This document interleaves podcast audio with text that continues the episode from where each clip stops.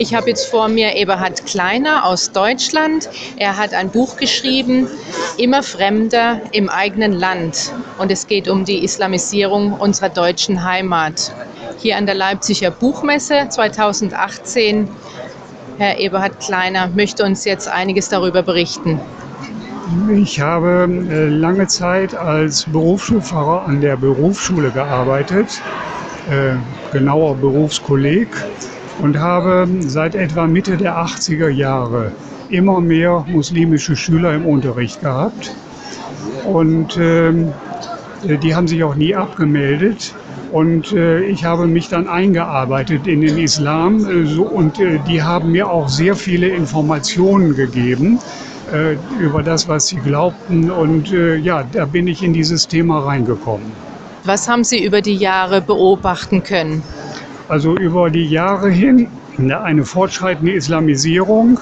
Äh, so bis ähm, in die 90er Jahre gab es kaum muslimische Mädchen mit Kopftüchern in der Schule. Und das änderte sich dann ziemlich schnell. Äh, es tauchten immer mehr muslimische Mädchen auf.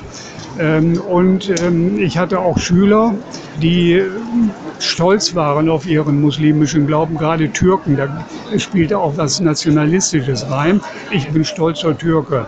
Und äh, die Deutschen haben keine Ehre. Und was ich ganz besonders schlimm fand, ähm, dieser Judenhass einmal und äh, die Herabsetzung der Frau zu dem Judenhass vielleicht.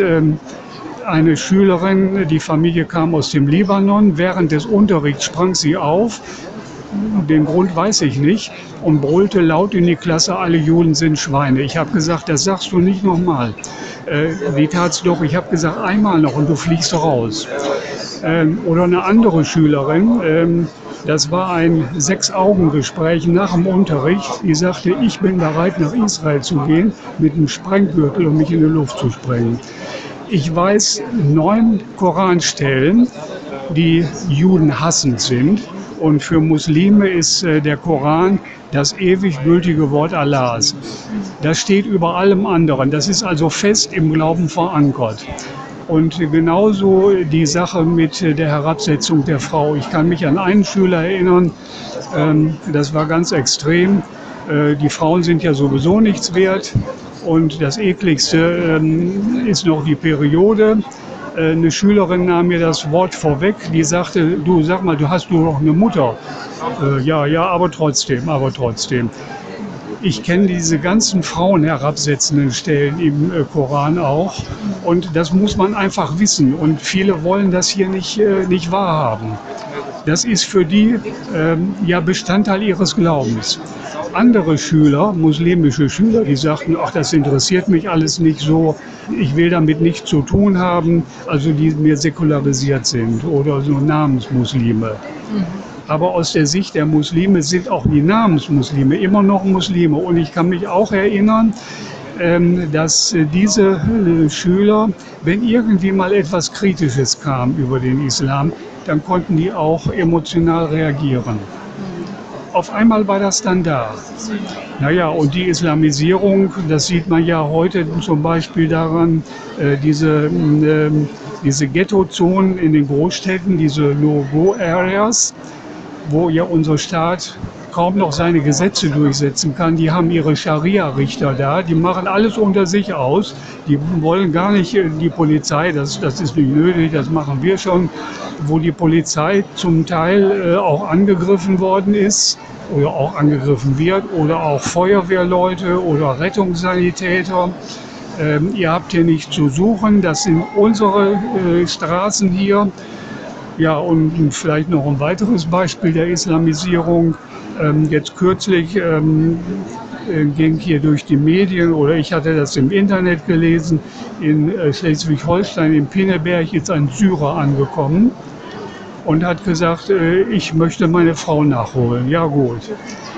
Und nach einiger Zeit, ich möchte meine andere Frau auch nachholen. Er kam mit zwei Frauen, sechs Kinder, das siebte ist unterwegs. Unser Staat lässt das zu.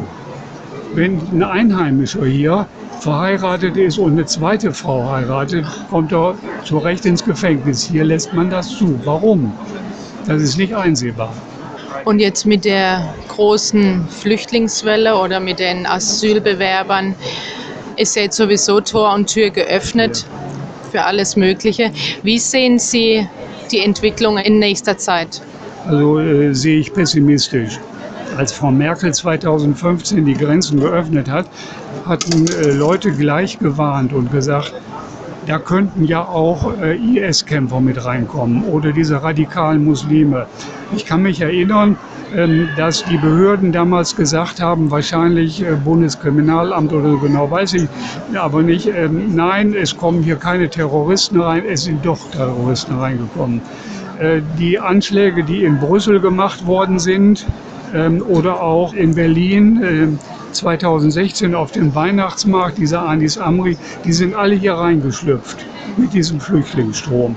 Und wenn ich mich richtig erinnere, ähm, sagen die Behörden heute, äh, wir haben etwa ungefähr 700 Gefährder, so nennen die das. Also Leute, die bereit sind, für Allah ähm, Gewalt anzuwenden. Ich frage mich, ob das wirklich nur 700 sind oder mehr. Keiner weiß es. Die sind ja reingekommen, die hatten ihre Pässe nicht, in Anführungszeichen verloren, in Wirklichkeit weggeworfen. Unsere Behörden wissen nicht, wie die heißen, woher die kommen. Und die Gefahr ist jetzt da. Ja. Und äh, man muss nur mal in den Koran reingucken. Das ist ja alles immer sehr verstreut. Das ist ja nicht wie in der Bibel so zusammenhängende Geschichten. Ich weiß von 25 Gewaltversen. Also in der Art, wenn ihr auf die Gläubigen trefft, dann herunter mit dem Haupt und die übrigen, die fesselt oder schnüre, die Bande steht da. Äh, Sure 47, der fällt mir ein. Und die anderen sind auch so in der Art. Ja, die setzen das nur eins zu eins um, mehr nicht. Viele Muslime sagen, nee, da will ich nichts mit zu tun haben, aber die machen das. Und sie rechtfertigen sich, das ist ja Allahs ewiges Wort. Bei der Buchmesse gibt es einen Stand vom Islam und die fatalen Tüten Liebe statt Hass. Was können Sie uns da dazu sagen, wenn Sie das von einem Muslim in die Hand gedrückt bekommen? Also ähm, da muss man ganz vorsichtig sein. Im Koran äh, steht es auch, ich könnte auch die Stellen nennen, ein Muslim darf für die Sache Allahs lügen. Das nennen die Takiya. Das ist ein arabisches Wort, das heißt die Verschleierung, die Verhüllung. Ähm, und ähm, im Dschihad darf man lügen. Dschihad ist ja die Anstrengung, für Allah etwas zu tun. Äh, das kann einmal gewaltsam sein, das kann aber auch nicht gewaltsam sein. Moscheebau zum Beispiel, Kopftücher, da wird ja keine Gewalt angewendet. Aber die gewaltsame Seite des Dschihad gibt es auch. Und im Dschihad darf ich lügen. Wenn ich das weiß, dann ist jedes Gespräch schon mal, da ist das Vertrauen kaputt irgendwie. Lügt er mich jetzt an oder tut das nicht? Ich weiß es nicht genau, aber er darf es. Was können aus Ihrer Sicht die deutschen Bürger machen, wenn sie damit nicht einverstanden sind, dass die Islamisierung in Deutschland stattfindet? Also zunächst mal würde ich sagen, ähm, die Bürger sollten ähm, die Regierung und die Behörden ähm, äh, immer wieder darauf hinweisen, erstmal unsere Gesetze einzuhalten. Die Asylgesetze. Die Asylgesetze sind ja Einwanderungsgesetze geworden sind es wirklich Leute, die verfolgt werden äh, in ihren Heimatländern oder kommen die her, ähm, um ein besseres Leben zu führen? Das kann man ja zwar auch verstehen, aber äh, das, äh, das fällt nicht unter die Asylgesetze. Also das wäre das allererste. Und das würde ich auch der Frau Merkel sagen. Sie bricht ja das Grundgesetz, das ist ja Artikel 16, Artikel 16a. Ähm, jemand, der durch ein sicheres Land nach Deutschland kommt, darf hier nicht aufgenommen werden. Die, weil Deutschland ja in der Mitte liegt, die kommen nicht über die Nordsee, sondern vom Süden her. Die kommen erst durch sichere Länder wie Italien, Österreich und so weiter. Die dürfen hier gar nicht rein. Warum lässt man das zu? Das wäre das allererste.